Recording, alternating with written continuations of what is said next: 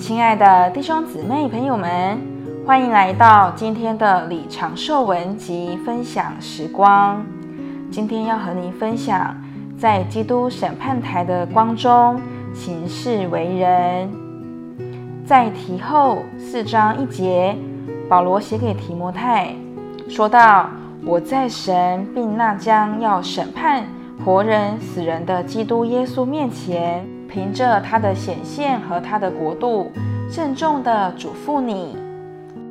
保罗似乎在说：“提摩太呀，我凭着那要审判万民之主的显现，嘱咐你，你的生活不要随便，不要以错误的方式行事。即使今天没有人审判你，主耶稣显现的时候，他也要审判你。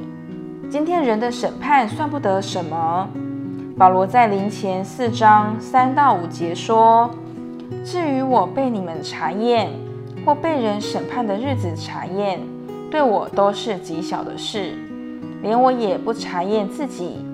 我虽然不觉得自己有错，却也不能因此得称义。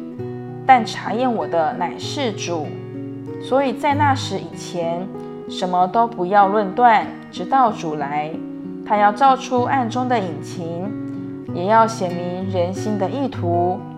那时，个人要从神那里得着称赞。保罗借着这样说，向哥林多人见证他的为人和每一举动，都是在主显现的光中，就是在基督审判台的光中。今天，一个人或许欺骗另一个人，而另一个人可能也向欺骗的人说谎。双方都没有发现实情，然而主知道一切隐藏的事，他显现的时候，要将一切事带到光中，并曝露人心的意图，这将是他审判的特征。我们需要看见关于主的来临，有吃、有长大和成熟这些方面，但我们也需要看见警告的方面。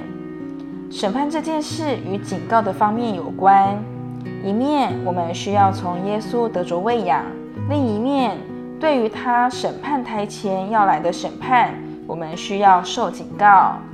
虽然我们需要接受这警告的话，但我们不需要因此惊慌。在恩典时代接受警告的话，给我们机会在现况中往前，使我们讨主的喜悦。愿我们都怀着雄心大志，要在主的审判台前讨他的喜悦。今天的李长寿文集分享时光就到这里。如果你也喜欢今天的信息，也欢迎在底下留言给我们，并且分享给需要的人哦。